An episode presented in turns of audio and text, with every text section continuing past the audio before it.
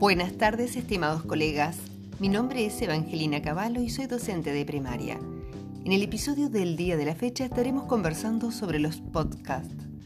En el mundo virtual, que hoy por hoy vivimos y convivimos, es necesario apropiarse de las alternativas visuales y auditivas que nos ofrecen las TIC. Teniendo en cuenta que las personas somos capaces de aprender por diferentes estrategias, caminos y recursos, es necesario tener presente una alternativa que abarca el mundo digital desde el año 2004 aproximadamente, pero que en menos de una década han surgido numerosos sitios web que ofrecen secciones específicas para alojar podcasts. Pero bien, ¿qué son los podcasts? ¿Y qué vinculación tienen estos con la educación? Los podcasts son programas o archivos de audio que se suben y distribuyen en forma de episodio en Internet esta cualidad permite al estudiante o docente grabar entrevistas, narraciones o lo que han comprendido sobre un concepto o tema. En fin, hacer audio publicaciones en línea. Lo que realmente están haciendo es construir su propio conocimiento. Los podcasts poseen la característica de poder ser escuchados cuantas veces se desee y también pueden ser descargados a cualquier dispositivo lo que hace posible volver al contenido infinidad de veces en cualquier lugar y momento, característica que se denomina ubicuidad. Otra funcionalidad en torno al aprendizaje es el fomentar la autoexpresión, compartir ideas y generar comunidad de oyentes que puedan generar reflexiones, comentarios y sugerencias que lleven a reflexionar sobre lo realizado. Finalmente, tomando las teorías de las inteligencias múltiples propuestas por Howard Gardner, indica que la creación y uso de recursos de audio puede ayudar a los estudiantes a desarrollar las inteligencias verbal, lingüística, la musical y rítmica a través de la lectura, recitación, audiolibros, canciones, poesías. Los podcasts pueden ser adquiridos en forma gratuita entrando a la tienda de aplicaciones y bajar el que más se desee. De esa forma se logra explotar contenidos realizados por otras personas, suscribirse a los mismos y también ser productor de episodios propios. Es bueno saber que los contenidos de los podcasts migran a una misma biblioteca, por tal los mismos se pueden encontrar en varias aplicaciones. La producción de podcast es muy útil para los docentes, ya que se pueden grabar las partes más importantes de una clase y publicarlas como podcast para los estudiantes. Y estos las pueden acceder como forma de repaso. También pueden grabar y publicar información detallada dirigida a padres de familia y eh, acudientes o cualquier oyente que quiera acercarse y también sobre políticas escolares, eventos o actividades académicas de los estudiantes. Estimados colegas, los invito a explorar el fascinante mundo de los podcasts y a continuación les comparto una reseña de sitios web que dan testimonio de este rico recurso. A animarse colegas.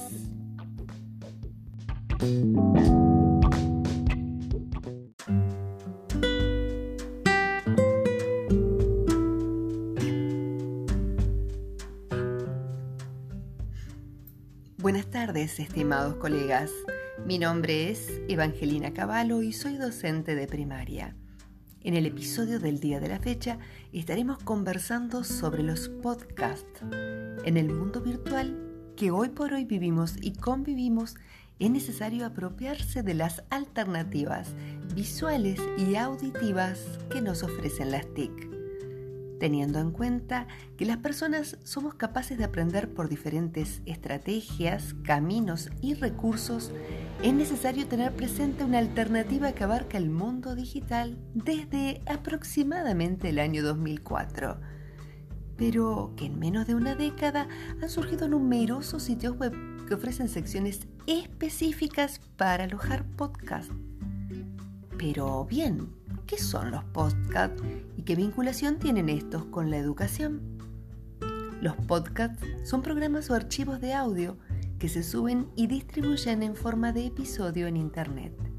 Esta cualidad permite al estudiante o docente grabar entrevistas, narraciones o lo que han comprendido sobre un concepto o tema, En fin, hacer audio publicaciones en línea. Lo que realmente están haciendo es construir su propio conocimiento. Los podcasts poseen la característica de poder ser escuchados cuantas veces se desee y también ser descargados a cualquier dispositivo, lo que hace posible volver al contenido infinidad de veces en cualquier lugar y cualquier momento, característica que se denomina ubicuidad. Otra funcionalidad en torno al aprendizaje es el fomentar la autoexpresión, compartir ideas y generar comunidad de oyentes que puedan generar reflexiones, comentarios y sugerencias que lleven a reflexionar sobre lo realizado.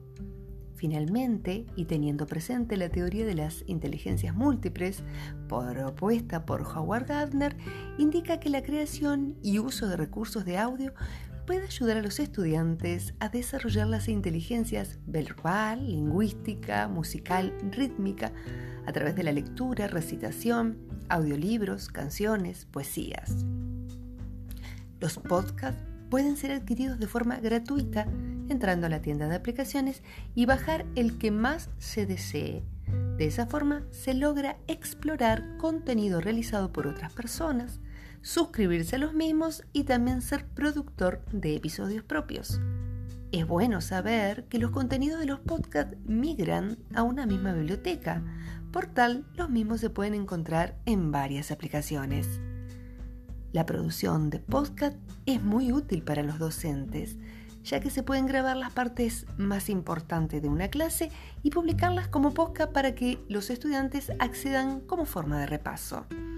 También pueden grabar y publicar información detallada dirigida a padres de familia y comunidad toda sobre políticas escolares, eventos o actividades académicas de los estudiantes. Entonces, estimados colegas, no me queda más que invitarlos a explorar el fascinante mundo de los podcasts.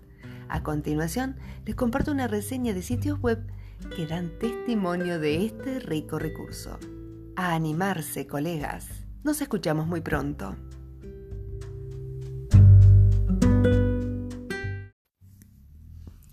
Estimados alumnos, siguiendo con la investigación de los gestores y partícipes de la Revolución Oriental, en el episodio de hoy el foco estará puesto en la participación de las mujeres. Pero, ¿participaron las mujeres en la Revolución Oriental? Y si lo hicieron, ¿cuál era su rol? ¿Qué se decía de ellas? ¿Quiénes eran? ¿Dónde estuvieron? Estas son algunas de las preguntas a las que hallarás respuesta en este episodio. Es importante ubicarnos en el tiempo. Banda Oriental, 1811-1820, dominio español y luso brasileño se disputaban estas tierras. La población Toda vivía momentos de inseguridad, batalla y discrepancia. Los acontecimientos de la Revolución Oriental están asociados en la memoria colectiva a protagonistas masculinos. Sin embargo, muchas mujeres fueron parte de la revolución e influyeron con sus acciones. Igualmente, pensar, documentar cómo participaron las mujeres es un desafío Analizar el ser mujer en un tiempo de cambio, de revolución, de conflictos sociales y momento de ruptura del orden colonial. En la historia nacional ellas son invisibles, no se las nombra, no tienen rostro, son parte de las no personas, son las sin nombre. En los albores de la revolución, en la banda oriental, en el mundo de la pradera, la mujer posee mayor libertad, relativa igualdad en un momento anterior al disciplinamiento de la mujer en el 900. La mujer de la Revolución Oriental mantuvo actitudes que no se consideraban demasiado propicias para el perfil de mujer que se deseaba construir en el siglo XIX. Y esta fue una buena razón para olvidar el importante desempeño que tuvieron las mismas en la gesta revolucionaria. Podemos señalar ejemplos como Victoria la Cantora, quien con sus cantos en la muralla en el sitio de Montevideo enfrentaba a los godos, los hostigaba con sus cantos para actuar sobre la moral del sitiador. Las mujeres que acompañaron a Artigas en el éxodo del pueblo oriental, ciudadanas y campesinas de todas las edades que abandonaron sus casas y marcharon en busca de la libertad. Las mujeres patricias de Montevideo colonial también actuaron. Fue el caso de Ana Monterroso, de Bernardina Fregoso y la valiente Josefa Oribe. Sin embargo, diferentes, ya sea en la ciudad o en el campo, ambas sienten la herencia del colonialismo español en la dependencia de lo masculino. Son mujeres que lo único que quieren es ser libres las mujeres de la campaña se sentían un poco más libres, siendo frecuente la ausencia de su marido más que su presencia. La mujer cuando asume una función social de trabajo, como estar al frente de las pulperías, Juana Ramírez, por ejemplo, en El Pago de las Piedras, en 1810, lo hace por decisión propia, pero esta es considerada, de de acuerdo con las reglas masculinas establecidas, como que era una persona que había perdido su condición de femineidad. Otra forma de resistencia fue la adhesión a la revolución a través de donativos. Fueron registradas en listas de contribuyentes. Posteriormente, por esta causa, la autoridad colonial las persigue y las destierra de la ciudad de Montevideo, luego de la batalla de las piedras. Las autoridades españolas hacen público su desagrado frente a las manifestaciones de las mujeres apoyando la revolución y se publican bandos como el siguiente. Algunas personas de nuestras villas producen expresiones denigrantes contra el gobierno, siendo el mayor número de estas algunas mujeres atrevidas, que fuera de las bondades de su sexo, les parece que tienen alguna libertad particular para expresarse de cualquier modo. El gobierno español, después de la batalla de las piedras y en el inicio del sitio, persiguió y desterró de la ciudad de Montevideo por su adhesión a la revolución a las mujeres que se nombran a continuación. María Francisca Villagrán, Margarita Villagrán, Josefina Oribe, Ana Martínez, Gervasia Basavilbaso, Jerónima Vidal, Feliciana Parva, entre otras. Cabe rescatar, dentro de estas mujeres, la hazaña de María Josefina Oribe, más conocida como Pepita Oribe. Casada está con Felipe Contucci, que era un antiartiguista, pero ella defendió la causa americana. Es entonces que decide disfrazarse de la bandera enfrentarse a la invasión portuguesa y llega hasta la plaza de Montevideo que estaba sitiada y ruega a un médico instrumental quirúrgico para el campo sitiador. De esa manera logra burlar la guardia y conseguir implementos de botiquín para curar a los heridos de su campamento. También hubo lanceras que acompañaron al general José Gervasio Artigas en el Éxodo, en el gobierno de purificación. Soledad Cruz su hija Inaé, la China María, Victoria la Cantora, con la presencia permanente de Melchora Cuenca. Se dice de esta última, de Melchora Cuenca, que la lanza era su permanente compañía. En momentos de esparcimiento en las pulperías así marcaba su llegada. Las mujeres se presentan, entonces, no como heroínas, sino como mujeres de su lugar, desde la intimidad oscura de las cocinas y los galpones, de aldeas y campos, de tertulias y fogones. Narra estas palabras María Collazo Ibáñez en su libro Chinas Cuarteleras, editado en el año 2012. Ellas, estas mujeres, despliegan sus valores, son osadas, emprendedoras, valientes, hospitalarias, generosas. Lejos están del control del Estado y de la Iglesia. Provienen de diferentes comunidades del territorio, porque en el conjunto de las diversas culturas, las mujeres eligen la forma de vivir, la cultura con la que más se identifican, sus experiencias en la nueva institucionalidad del programa de las instrucciones del año 13, la libertad civil y religiosa en toda su extensión imaginable reza en las instrucciones del año 3 en el artículo 3, enmarcadas por el general José Gervasio Artigas. De ahí entonces la importancia de las mujeres indígenas en la revolución, en sus labores. Ellas hacen lazos, boleadoras, demostraron un buen dominio con la lanza, transmitiendo las formas de vida, enseñaron a sus hijos la importancia de la caza, entonaban cánticos en el momentos previos a la lucha junto a los combatientes. De 1811 a 1820, su participación es muy significativa. Es necesario darle voz a estas mujeres anónimas que tomaron partido con ideales a defender. Algunos de esos nombres son Guyunusa, María Segovia, Catalina Murinigo, María Carmona, Mauricia Bacés, Ramona Latorre, María Reynoso, Clara Martínez, Juana Figueredo, Luisa Presentado, Petrona Centurión, Catalina Quintana, entre otras. Estas fueron algunas de las anónimas mujeres que tomaron la causa de la independencia como propias. En el próximo episodio estaremos compartiendo la vida de una lancera muy, pero muy especial, Soledad Cruz, una afrodescendiente esclavizada que encontró su libertad empuñando la lanza junto al general José Gervasio Artigas. Hasta el próximo episodio, estimados alumnos. Estimados alumnos, siguiendo con la investigación de los gestores y partícipes de la Revolución Oriental, en el episodio de hoy el foco estará puesto en la participación exclusiva de las mujeres. Pero, ¿participaron las mujeres en la Revolución Oriental? ¿Y cuál era su rol? ¿Qué se decía de ellas? ¿Quiénes eran? ¿Dónde estuvieron?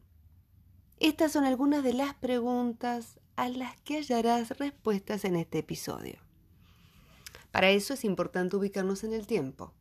Banda Oriental, 1811-1820, dominio español y luso brasileño. Se disputaban estas tierras. La población toda vivía momentos de inseguridad, batalla y discrepancia. Los acontecimientos de la Revolución Oriental están asociados en la memoria colectiva a protagonistas masculinos, los héroes siempre son hombres. Sin embargo, muchas mujeres fueron parte de la revolución e influyeron con sus acciones. En la historia nacional, ellas son invisibles. No se las nombra, no se las conoce, no tienen rostro, son parte de las no personas. Tampoco tienen monumentos ni plazas con su nombre. La mujer de la Revolución Oriental mantuvo actitudes que no se consideraban demasiado propicias para el perfil de mujer que se deseaba construir en el siglo XIX. Y esta fue una buena razón para olvidar el importante desempeño que tuvieron las mismas en la gesta revolucionaria. Podemos señalar ejemplos como Victoria la Cantora, quien con sus cantos en la muralla en el sitio Montevideo enfrentaba a los godos, los hostigaba con sus cantos para actuar sobre la moral del sitiador. Las mujeres que acompañaron a Artigas en el éxodo del pueblo oriental, ciudadanas y campesinas de todas las edades que abandonaron sus casas y marcharon en busca de la libertad. Las mujeres patricias de Montevideo colonial también actuaron, y es el caso de Ana Monterroso, Bernardina Fregoso y la valiente Josefa Olivera. Sin embargo, diferentes, ya sea en la ciudad o en el campo, ambas sienten la herencia del colonialismo español en la dependencia de lo masculino. Solo que las mujeres de la campaña eran un poco más libres, siendo frecuente la ausencia de su marida más que su presencia. La mujer cuando asume una función social de trabajo, como estar al frente de las pulperías, como es el caso de Juana Ramírez en el Pago de las Piedras en 1810, lo hace por decisión propia. Pero se le considera, de acuerdo con reglas masculinas establecidas, que ese tipo de mujeres han perdido su condición de femineidad. Otra forma de resistencia fue la adhesión a la revolución a través de donativos fueron registradas en listas de contribuyentes. Posteriormente, por esta causa, la autoridad colonial las persigue, las destierra de la ciudad de Montevideo luego de la batalla de las piedras. Las autoridades españolas hacen público su desagrado frente a las manifestaciones de las mujeres apoyando la Revolución Oriental y se publican bandos como el siguiente. Algunas personas de nuestras villas producen expresiones denigrantes contra el gobierno, siendo el mayor número de estas algunas mujeres atrevidas que fuera de las bondades de su sexo les parece que tienen alguna libertad particular para expresarse de cualquier modo. El gobierno español, después de la batalla de las piedras y en el inicio del sitio, persiguió y desterró de la ciudad de Montevideo por su adhesión a la revolución a las mujeres que se nombra a continuación. María Francisca Villagrán, Margarita Villagrán, Josefa Oribe, Ana Martínez, Gervasia Bilbaso, Jerónima Vidal, Feliciana Parva, y cabe rescatar la hazaña especial de María Josefa Oribe, más conocido como Pepita Oribe. Casada esta con Felipe Contucci, un antiartiguista neto, pero ella defendió la causa americana. La misma se disfraza de la bandera, enfrenta la invasión portuguesa, llega hasta la plaza de Montevideo que está sitiada y ruega a un médico instrumental quirúrgico para el campo sitiador. De esa manera logra entonces burlar la guardia y conseguir implementos de botiquín para curar a los heridos que estaban sitiados. También hubo lanceras que acompañaron al general en el éxodo y en el gobierno de purificación. Es el caso de Soledad Cruz, su hija Inaé, la China María, Victoria la Cantora, con la presencia permanente de Melchora Cuenca. Se dice de esta última que la lanza era su permanente compañía. En momentos de esparcimiento en las pulperías, así marcaba su llegada.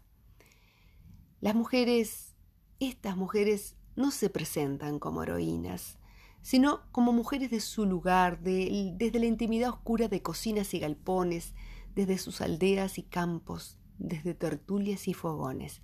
Así lo narra María Collazo Ibáñez en su libro Chinas Cuarteleras, editado en el año 2012. Ellas despliegan sus valores, son osadas, emprendedoras, valientes, hospitalarias, generosas. Lejos están del control del Estado y de la Iglesia.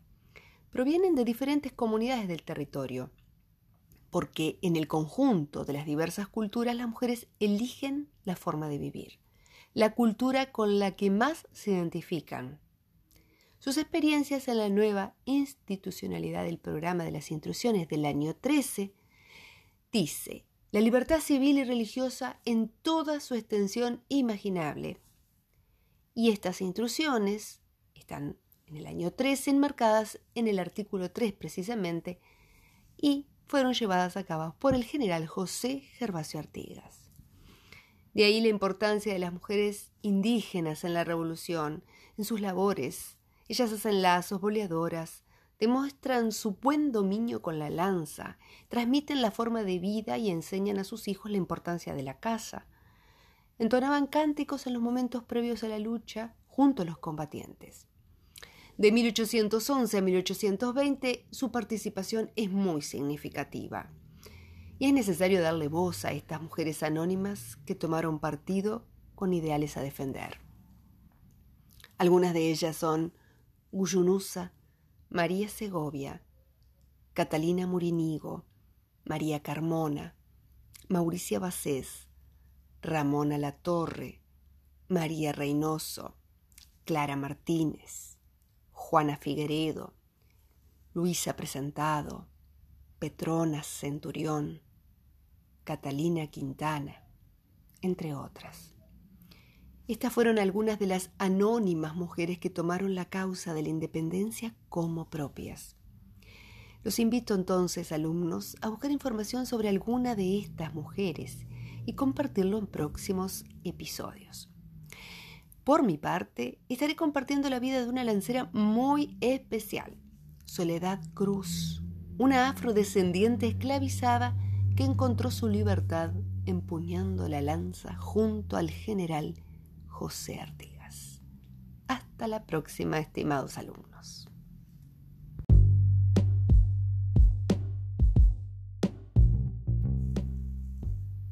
Canto al Maestro de Silva Valdés.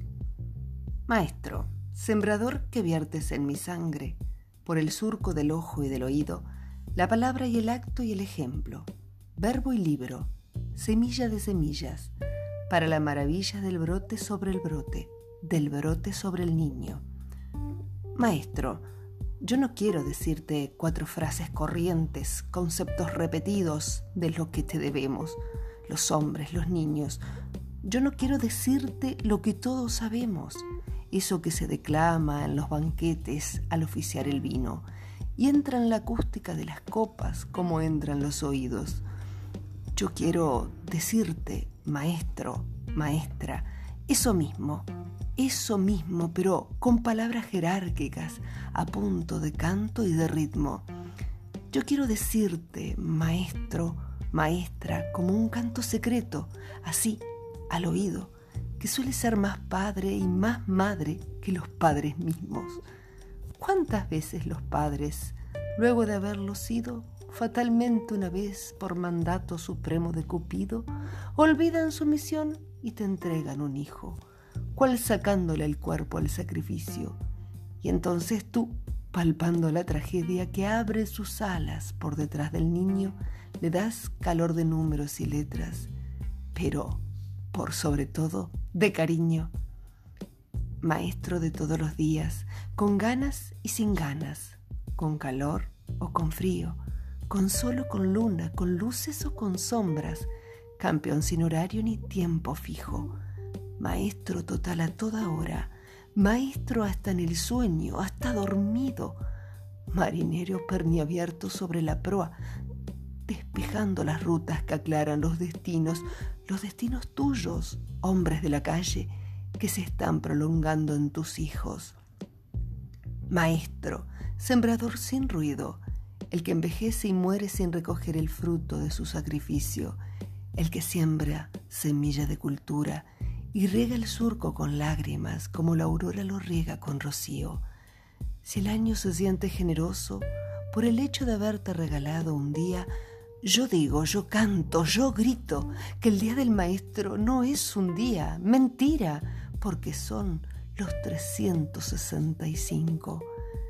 Maestro, sembrador en la carne que aún no es tierra, sembrador en el broto que aún no es flor, sembrador en el hombre que aún no es hombre, sembrador en el cielo que aún no es cielo, sembrador en el ángel, sembrador en el ángel.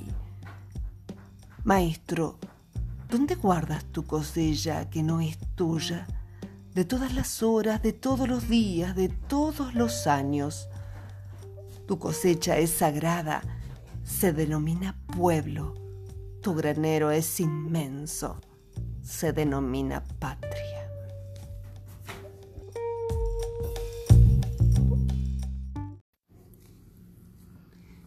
Yo tenía un maestro de Federico Ibarra. Yo tenía un maestro que hablaba conmigo. Lo veía un gran hombre, me sabía un gran niño.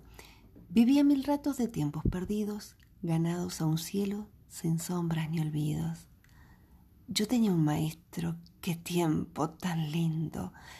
Me parece verlo con su andar tranquilo, cargando cuadernos por el barrio limpio y arrastrando un blanco racimo de gritos. Ha pasado el tiempo, cuánto se ha perdido ¿Es otro el maestro? ¿El niño es el mismo? Yo tenía un maestro. ¿Por qué se ha escondido? ¿Quién cambió su tiempo y su andar tranquilo por la prisa vana de un jornal mezquino?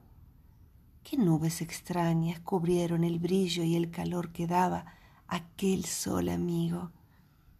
¿Dónde podré hallarte, maestro perdido?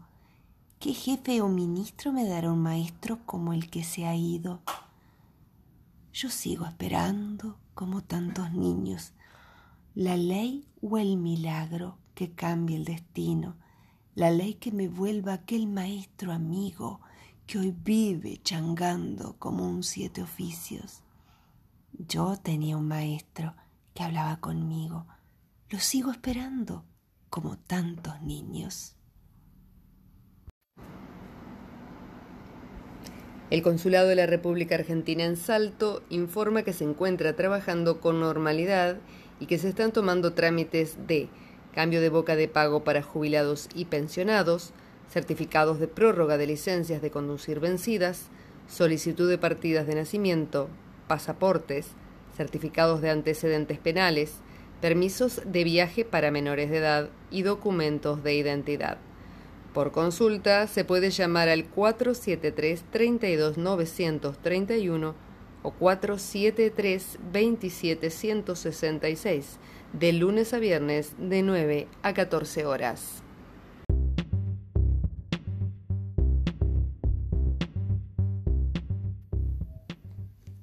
Durani Piastri ofrece en la Raniega 781 un local comercial de 300 metros cuadrados. Local al frente con vidrieras, habitación con estufa, dos escritorios, baño y galpón amplio al fondo. Alquiler 45 mil pesos o en venta 350 mil dólares. Durani Piastri Inmobiliaria.